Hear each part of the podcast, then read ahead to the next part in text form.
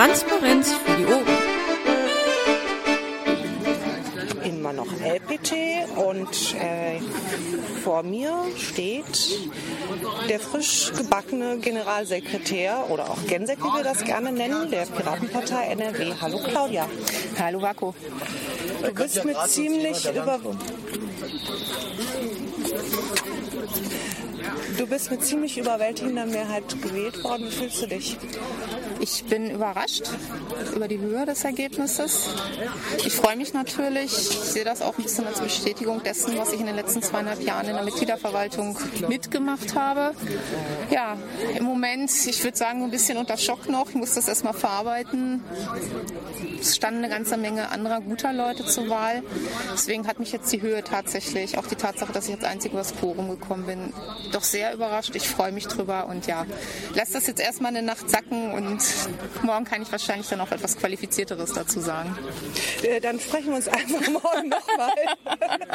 Nein, ist schon okay. Aber du, ähm, du hast ja jetzt, du bist jetzt in der glücklichen Position. Äh, wir haben ja wieder Vorstandswahlen äh, Ende August oder Anfang September. Das heißt, du hast quasi sowas wie eine Probezeit. Du kannst dir das dann nochmal gut überlegen, ob du wieder kandidierst. Ähm, das hat man ja auch nicht so oft. Nein, das ist richtig. Ich kann allerdings auch nicht sagen, ich wusste gar nicht, was auf mich zukommt. Ich wusste nicht, wie viel Arbeit das ist.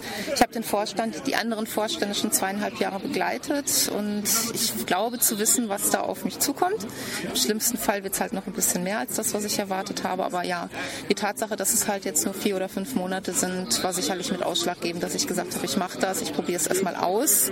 Nicht im Sinne, ob ich das kann, das glaube ich, sonst hätte ich nicht kandidiert, aber im Sinne, wie sich das auch mit meinem Privatleben verträgt und ob ich das wirklich so ausfüllen kann, wie ich mir das vorstelle. Ich habe da einen ziemlichen Perfektionismus, auch einen ziemlich hohen Anspruch an mich selber und ich würde mich sehr ärgern, wenn ich merken würde, ich kann es nicht und ich hätte dann zwei Jahre vor, oder ein Jahr vor der Brust, nicht zwei und müsste dann auf halber Strecke sagen, okay, es geht nicht mehr, entweder ich mache es gar nicht mehr, verschwinde in Inaktivität oder ich drehe zurück. Das fände ich dann doof. Ich habe eine Verantwortung übernommen und der möchte ich ganz gerne gerecht werden.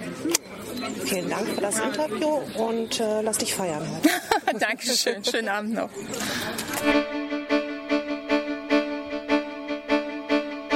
Intro und Outro Musik von Matthias Westner. East meets West unter Creative Commons.